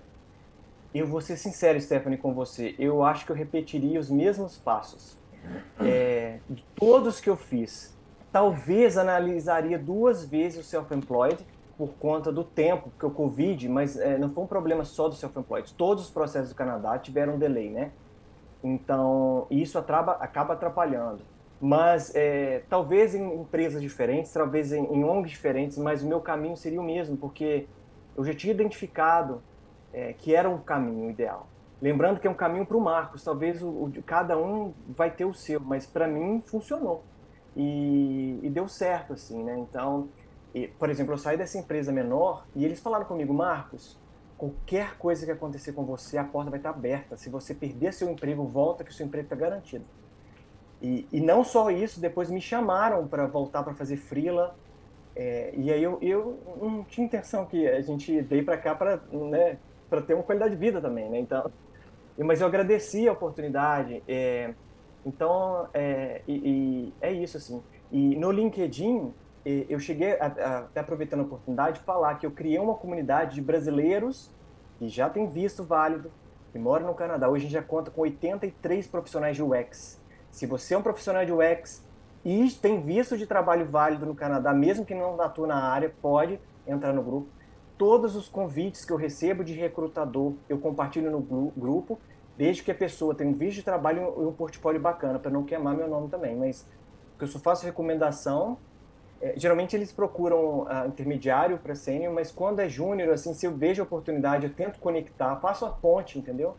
Eu recebo, hoje acabei de receber uma hora antes também oportunidade de trabalho, eu recebo duas a três por semana aqui no Canadá. É, eu tenho até resposta pronta, sabe? Assim, é, só mudo o nome da pessoa para não gastar tempo nesse nível, assim. Mas para chegar nisso, eu, eu, tive que eu tive que ralar também. Não foi fácil também, sabe? Tive muitos dias cansados muitos dias é, que eu achei que não ia dar conta, muitos dias com saudade dos meus familiares. Isso faz parte, nós somos humanos também, né? Então, só para achar que não tem nenhum super-homem aqui, sabe? Assim, é, a, os problemas vieram, mas a gente tenta lidar, assim, tenta ser cascudo, né? A vida me ensinou a ser cascudo e a gente e, e vim para dar é, dar nosso melhor, assim. Né? Então, eu vim com essa essa mentalidade. Não, muito legal. Muito bom. É, então vamos entrar no, nos. É, só que comentando aqui a Cristiane Costa, né? Falando que você é um profissional fora da curva, inspirador, né? Falando é, que a Cristiane de... foi uma, por exemplo, é, se eu puder falar dela aqui, não sei, a Cristiane deve estar nos ouvindo. A Cristiane é uma que eu, uh, eu ela está morando uh, uh, aqui no Canadá, ela trabalha para um, uma empresa, é, ela trabalha para uma empresa no Brasil, global também, com, com sedes em outros países era um exemplo que ela imigrou, eu dei a mentoria para ela, ela é minha amiga, estudou comigo desde o ensino médio, dei essa mentoria, mudança de carreira e, e consegui um voluntariado para ela, é, negociando com um, um, um, cara no LinkedIn. Eu falei assim, olha, seu aplicativo não é bom de usabilidade, está aqui os problemas, é, mas do outro lado eu tenho uma pessoa que está com sangue nos olhos querendo começar um projeto de UX e tem é, conhecimento na sua, na sua área, que era um aplicativo de farmácia. Então, ela era farmacêutica. Falei, o que, que você acha dela trabalhar seis meses de graça, eu, eu, eu trabalhando como mentor e você oferecer essa oportunidade para ela? Ele fechou, topou, e com esse case ela conseguiu um emprego no, no, numa empresa global, porque o case ficou show de bola. Seis meses de esforço, começando do zero. Então, tudo isso, sabe? É assim, é, estratégia, e conseguiu, sabe? Então, é isso, é um bom exemplo. E ela está falando aqui que não basta só oportunidade. Eu tenho uma frase que a sorte é igual a preparo mais oportunidade. A oportunidade pode bater na porta, mas você tem que estar preparado para pular no cavalo. Eu, essa frase é ótima. E eu, eu carrego com, comigo sempre, sabe? É... Não, é muito é legal. Isso aí. Então vamos, vamos para os nossos blocos aqui. Começar com o primeiro, que é uma discussão que surgiu na, no nosso Instagram, no arroba Carreiras no Canadá no Instagram, que é sobre lazer. Né? Então, algumas pessoas vêm para cá e migram para o Canadá e sentem falta né, de coisas que faziam no Brasil, né, e surgiu muito essa discussão. Então, a gente pergunta para os nossos convidados, né, você sente alguma a falta de algum lazer que você tinha no Brasil, né, quando você chegou aqui? E hoje que você já está mais estabilizado, como é que você lida com isso, com essa falta? Ou então, se nunca te fez falta e como você vive hoje, depois de mais estabilizado aqui no Canadá? Bom, nenhuma falta. Eu vou te dizer, porque no Brasil estava um cenário tanto assim de extremo. É, esses dias eu conversei com um cara na Eslovênia e coloquei a mesma metáfora. Eu me sentia assim. É, matando leão por dia e eu era zebra. Então, depois do estresse de matar o leão por dia, como é que fica a zebra? Com a perna tremendo, se preparando para fugir. Ou seja, lazer quase não tinha. E no Espírito Santo, especificamente hum. na cidade de Vitória, o lazer é muito competitivo. É um, um parque e todos vão para o parque hum. e assim não tem um espaço hum. para você respirar. E eu queria uma coisa assim, mais um, um é, eu sou do tipo assim, do, do, eu ouço como cosmopolita, eu, por exemplo, amo, amo Londres, Berlim, Nova York, ou é, uma leitura no meio do nada, sem ninguém, sabe? Assim, é 880 assim, em termos do mood, depende do mood, né? E, e, lá, é claro, não era uma megalópole, não era uma metrópole, então, assim, eu queria ter esses momentos, e não dava para ter. Eu lembro no meu trabalho, eu pegava livro para ler, nem o celular levava por risco de ter assalto, era grande, mas ficar com medo de não ter o celular e me empurrarem na água e me dar uma livrada na cara. Então, nem isso eu consegui relaxar, nem para ler um livro. Então, para ser sincero, eu não sinto falta de nada. Nada. Nada, nada, nada. Mas, ao mesmo tempo, sou muito agradecido pelo tempo que vivi no, no, no Brasil, mas não me falta nada. Pelo contrário, aqui eu consigo fazer churrasco. Eu morava, na, nem isso, no meu condomínio, tinha lá uma churrasqueira. Aqui eu faço mais churrasco que eu já fiz 10 anos morando em Vitória. Então, assim, é, é, e, e eu, eu, tenho, eu consigo uh, caminhar, sabe, relaxado, sem, sem preocupação de ser assaltado. E quando eu falo isso, porque assim, é, apesar de morar num, num, bairro bom, de ter uma boa qualidade de vida e como diretor, eu sempre tive uma vida simples assim. Eu pegava o Uber, mas quando não dava eu ia de ônibus e pegava o, o ônibus lotado com todo mundo também. A minha vida foi sempre assim. Então, eu, minha vida na universidade, eu almoçava no RU pagando o mínimo do mínimo. Era o que, sabe? Então, é, sempre foi assim. Então, é, é, em termos de adaptabilidade, eu estou acostumado. Se um dia você me dá um filé mignon, me, me dá um, é, um, um, um, ovo para comer de almoço e eu vou estar tá comendo com o mesmo gosto. E, e, e eu falo isso porque é questão da adaptabilidade. Eu vim para o Canadá sem expectativa nenhuma, mas estou adorando aqui porque estou me encontrando, assim, sabe? É, de explorar primeiro um, um lazer gratuito, é, sem, sem ter que pagar, porque no, no, Brasil, basicamente, na minha realidade, era, era em shopping, porque é uma cidade quente como Vitória, é, é o único lazer que você tem é tomar açaí ou ir para o shopping, né? É, ou, ou, sair de Vitória e viajar. Ou ir para a praia, mas as praias são poluídas. Então, o que, que você faz? Eu olho que eu morava perto da praia, umas duas quadras da praia. Então, é, até caminhar, assim, é, era começou a, a, não ser prazeroso. Então, não sinto falta de nada. É, olha, Vitória o Maurício entende, hein? Mas capixaba então, também. Né? Aí vou te falar que eu tinha um problema, que eu tinha alergia a raio. Depois que eu fui descobrir isso, né, eu tinha alergia a sol, não podia tomar muito sol. Eu falei, pronto, então se eu precisava de justificativo para o Canadá, ainda mais para Ottawa, a terra gelada de Ottawa, tá pronto, tá justificado. Não, muito legal. E só, só entrando nesse ponto que você falou de adaptabilidade, assim, até uma coisa que a gente fala muito no nosso guia do Canadá, né? Que é o que? É também essa adaptação ao, ao Canadá, né?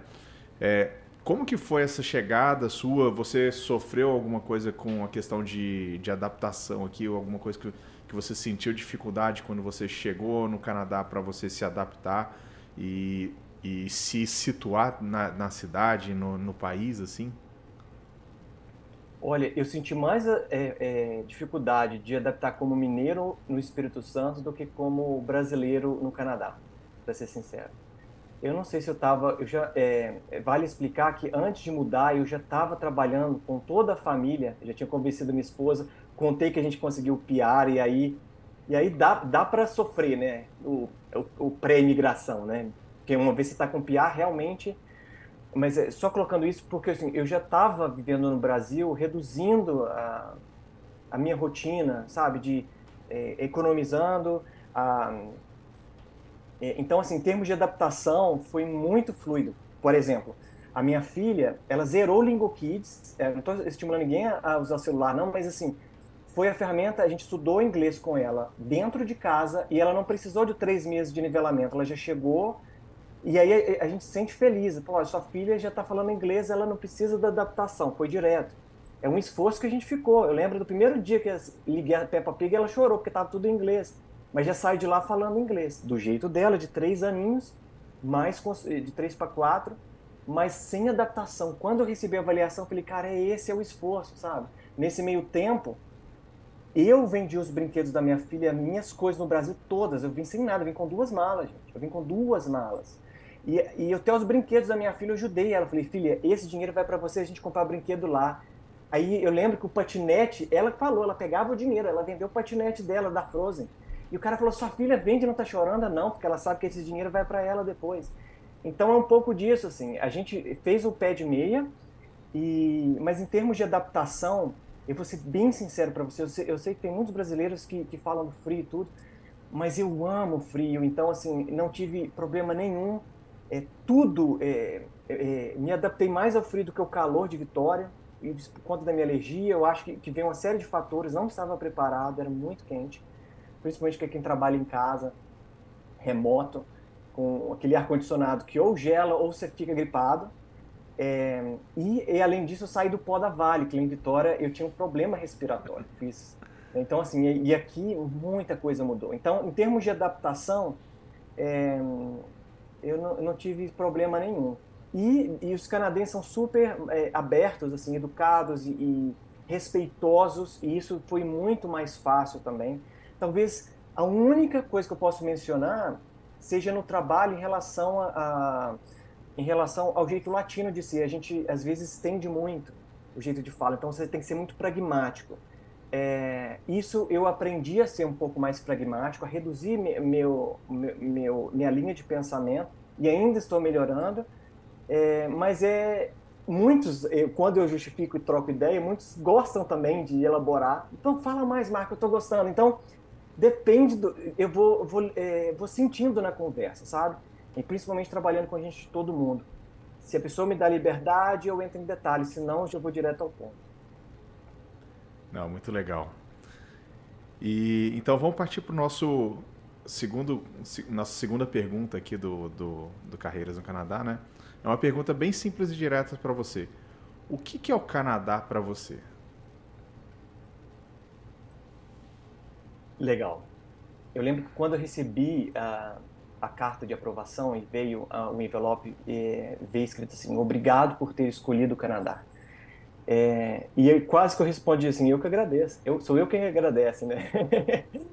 Hum, ah, eu acho que o Canadá ele veio é, dar de volta o que eu trouxe para oferecer. Quando alguém me pergunta o que, que você está fazendo aqui, por que, que você escolheu o Canadá?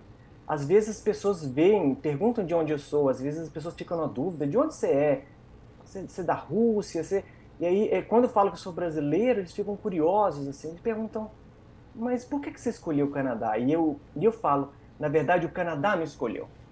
Para eu estar aqui hoje, o Canadá identificou que eu era um potencial para o país. E por isso eu estou aqui. Então, se o Canadá me escolheu, eu fiz a honra de falar assim: se ele está oferecendo essa oportunidade para mim, eu vou oferecer para ele o quê? O meu melhor. Então, eu estou trabalhando, eu estou trabalhando é, é, numa empresa que está contribuindo não só para o Canadá, mas assim com o mundo todo, com os negócios do Canadá. Quer dizer, eu trabalhei para o governo do Canadá, meu primeiro trabalho. Então, assim, todo mundo está ganhando. Então, é, é, uma, é uma troca. No Brasil, eu não vi essa troca. Via meu posto indo embora, é, e, e, foi por isso um dos motivos, né, quando a gente fala de qualidade de vida. O meu esforço numa relação, vamos imaginar uma relação. É, é, era uma relação, eu estava apanhando com o Brasil, sabe? Eu estava oferecendo mais do que ganhando. E aí eu falei: não, chega, vou dar valor a quem me reconhece. Eu estou aqui no Canadá. Alguém me reconheceu que é o Canadá aqui, e se alguém foi o Canadá, e ao mesmo tempo que a gente né, tem as, as obrigações, eu também tenho meus méritos aqui é minha, minha filha tem uma boa educação, é, meu filho tem um bom tratamento aqui também. É, é, então, assim, é, enfim, eu acho que é um país que nos acolheu e eu sou muito grato pelo Canadá, por tudo que fez nesses três anos que eu estou aqui. Não, muito, muito bom, sim. E acho que esse sentimento de, de acolhimento aqui, né? Nossa, só gratidão. É o que a gente gosta de falar que a gente, às vezes, naquelas relações ecológicas, que a gente faz um paralelo, né? É, às vezes, eu também compartilho de você, a gente sente que no Brasil é mais uma relação de parasita, né? Que Nossa. é ele, ele consumando, consumindo você, e não é uma relação assim, dos dois buscando o objetivo em comum, né? Então, isso é numa relação, é uma, não é uma relação harmônica, que nem a gente vê aqui no Canadá. É uma relação que você entrega, mas você recebe também. Assim, é muito legal. É, só para terminar esse raciocínio, essa minha amiga que eu conversei que no início da conversa que era da Finlândia, ela escreveu um artigo e eu carrego também. Ela fala que o Brasil é um ótimo, é, é um ótimo paquera, mas um terrível marido. Porque muitas pessoas questionavam, mas você largou aquelas praias, quer dizer, é ótimo para turismo, no meu ponto de vista, né? Espero voltar para o Brasil para turistar muito, sabe? Comer a muqueca capixaba, abrir meus braços em frente ao Cristo depois poder voltar para o Canadá na minha vida. Então, assim, eu acredito que, que é um pouco disso, assim, sabe? Na rotina mesmo, não é só, não é só isso, né? Na rotina é mais pesado do que isso. Isso aí. E então, Marcos, agora a gente vai para o nosso, nosso quadro tradicional aqui do Caeiras, no Canadá, que é o sal na neve, né? É, a gente faz uma analogia aí, a gente jogando sal nas ruas, nas calçadas para desimpedir o nosso caminho, né? Limpar o trânsito para a gente poder trafegar aqui de forma tranquila né? e segura, né? Então, é, quais são as dicas que você dá para as pessoas que estão querendo vir para o Canadá trabalhar como UX designer? Né? Então, quais são as dicas que você dá para essas pessoas que estão chegando aí? Joia. A primeira coisa, eu até anotei algumas coisas aqui. É, se está difícil para você, eu não sei a situação que você que está assistindo aí se encontra. É, cada um vive uma vida, né? Mas se não puder ah, fazer no tempo que você tem, ajuste o seu ritmo, não o seu objetivo. Esse é o meu primeiro conselho. Se você realmente quer ir para o Canadá, coloca como prioridade.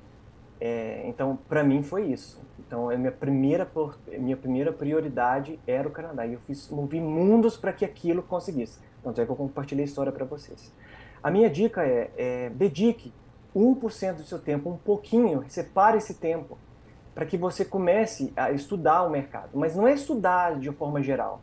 Em UX a gente tem um processo de UX. Da mesma forma, eu, eu estimulo vocês a criarem um processo, ou seja, um mapa mental para começar a popular ideias. Talvez no início você não tenha claro em mente, nem precisa ter, mas criando um mapa mental usando o Miro ou MindMeister ou, ou Google, não é Google, mas Google com C, todos esses são gratuitos se você tiver limitações, mas começar a popular.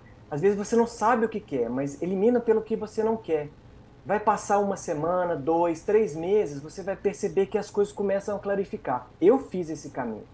Então, assim, começava a ver possibilidades de cursos, começava a ver caminhos, entendeu? E, por exemplo, eu lembro que é, lançaram um concurso, um concurso de a frase mais criativa em inglês ganhava um certificado de 2.500 dólares em UX. Quem ganhou? Fui eu. Meu primeiro concurso, já com enquanto eu estava desempregado aqui, durante esses três meses em Hold, eu ganhei um curso de 2.500 dólares, saí certificado, fiz um network com todo mundo, sabe? Então, quer dizer, cara, em inglês, eu ganhei com a frase criativa. Oportunidade, eu estava pesquisando. E, e de lambuja ainda peguei um certificado ainda. Fiz network com profissionais de Montreal, com profissionais de Ottawa. É tá aberto. É, e aí minha outra dica é isso que uma frase que eu coloquei aqui no quadro que eu tinha era o caminho leva ao caminho. Às vezes o caminho que você está aqui não é o seu caminho ideal ou não é o que você desenhou, mas ele vai te levar aos caminhos. Às vezes o emprego que você está talvez seja o passo para você conseguir o próximo. E presta atenção, fica atento a esses sinais, porque não é só o trabalho, é as pessoas que você correlaciona. Todos os meus empregos no Brasil foram por indicação foram pessoas me recomendando, todos. Então, assim, acredite no poder da conexão, mas não chega só pedindo, sabe? Comece relacionando, comece seguindo as pessoas no LinkedIn, comece a comentar os posts das pessoas, comece a interagir, comece a ler. O seu tempo para ler, em vez de ficar no, scroll infinito no Instagram, vai ler, sabe? Vai, compartilhar, vai, vai, dar seu pensamento dentro, vai seguir pessoas relevantes no seu nicho. Comece a estar tá imerso. Quem são as pessoas no Canadá, sabe? Começa a, a buscar esse tipo de, de, de oportunidade. Muito legal e dicas valiosíssimas, né? Muito muito bom mesmo. E vamos para o nosso quadro final, que é o que? É o Momento Jabá. Né? É o espaço, a gente abre esse espaço aqui para você divulgar suas redes sociais, onde as pessoas te encontram, né? Como que, é, que, que a pessoa entra em contato com você.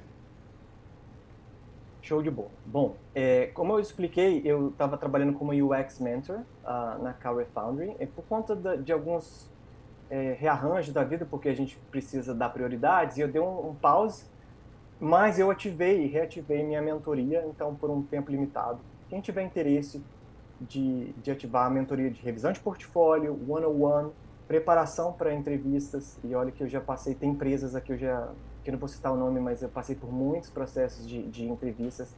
Um, vou colocar só um exemplo, o Google entrou em contato comigo, eu não procurei o Google, o Google me achou e entrou em contato comigo para o processo de entrevista, então assim, todos os processos no padrão Google e, e TopTal, Click, e todas as big techs, assim, é, eu, eu criei alguns, algumas metodologias que posso ajudar. Então, É, para quem está assistindo, eu criei um cupom de desconto, é, é, é, é, caixa alta, carreiras no Canadá, consegue 15% de desconto na minha mentoria.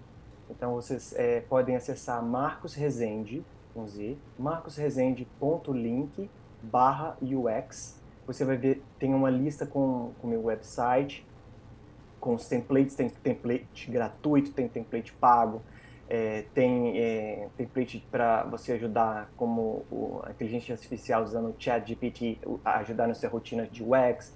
Um, e também tem meus artigos é, no Medium que eu publico, newsletter, uh, UX Insights no LinkedIn. E agora, se você quiser acessar direto a mentoria, você pode acessar a uh, uxmentor.ca ou uxmentorship.ca ou, ou uxmentorship.ca. Todos esses canais você consegue me encontrar. Então, meu é. canal está aberto. É, você vai ver meu portfólio lá e dentro dos meus artigos que eu publico tem um pouco da minha jornada também contando meus perrengues, um pouco dos meus perrengues que eu passei aqui e muita dica bacana assim. Quem souber aproveitar vai saber é, tirar algum proveito disso aí. E é isso. É, passa pra gente depois todos esses links que a gente inclui na descrição, porque na descrição aqui tem o marcosresende.com, tem o mylink.gallery.marcosresende, mas passa todos esses pra gente, depois a gente inclui aqui. Se você quiser incluir o LinkedIn também. Esse do Gallery uh, é, é porque eu encurtei, mas é o mesmo. Nesse do Gallery ah, é o tá, mesmo então do marcosresende.link barra UX. É porque eu só ah, então encurtei, então mas é o mesmo. Quem, é, então mas quem acessar, é, pessoal redirect, mas é isso, eu queria muito agradecer a oportunidade. Espero que é, tudo que eu compartilhei aqui é, vocês conseguem traduzir insights, assim, o que, que realmente eu quis passar de mensagem, assim, porque é, o que, que dá para tirar de aprendizado e falar que é possível, sabe, assim, é, é possível quando você acredita é, e você coloca a mão para fazer. O único responsável pelo futuro de você é você. Então, uma coisa que eu aprendi nessa minha jornada é que se eu não me der valor, ninguém vai me dar. Então, hoje eu reconheço o meu valor e, e, e por isso eu estou aqui. Então, por isso o Canadá reconheceu também. E, e é isso. Espero ter contribuído, ter gerado, clarificado um pouco aí a ideia de vocês. Não, show de bola. Queria agradecer você novamente, se parabenizar de novo, né, por uma história fantástica. É, a gente não sabia que, que você tinha vindo para o self-employed, né? É uma vitória já só por si só. E trazer toda essa bagagem, toda a experiência né, de várias empresas né, globais e tudo que você conseguiu, da forma que você conseguiu, ousado, né, batendo na, na empresa de formas assim não convencionais, né, não pela aplicação online, é, todas as estratégias de conversar com estagiários, eu acho que assim é um enxoval de dicas não só para quem está no, no X, né? Acho que funciona para qualquer profissão que você queira né, fazer uma. É, é, entrar no mercado de trabalho de forma disruptiva, né? Que, que é o que, que é o, é o diferencial, né? Então, assim, só falar realmente parabéns para você e é, é admirável, louvável. Espero que as pessoas se espelhem em você para atingir os seus objetivos. Bem legal mesmo, história show Obrigado. de bola. Inspiradora, muito e, boa. Muito inspira, exatamente, inspiradora.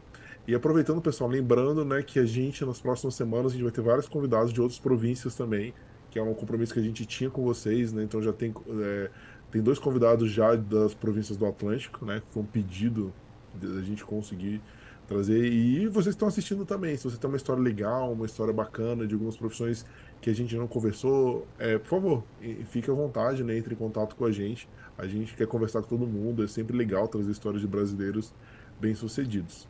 Beleza? A gente, semana que vem, estamos aqui de novo no nosso horário. Queria agradecer quem assistiu, desculpa pelos imprevistos que a gente teve no início, mas faz parte. Beleza? Obrigado e boa noite para todo mundo. Boa noite, obrigado. Boa noite. Tchau, tchau.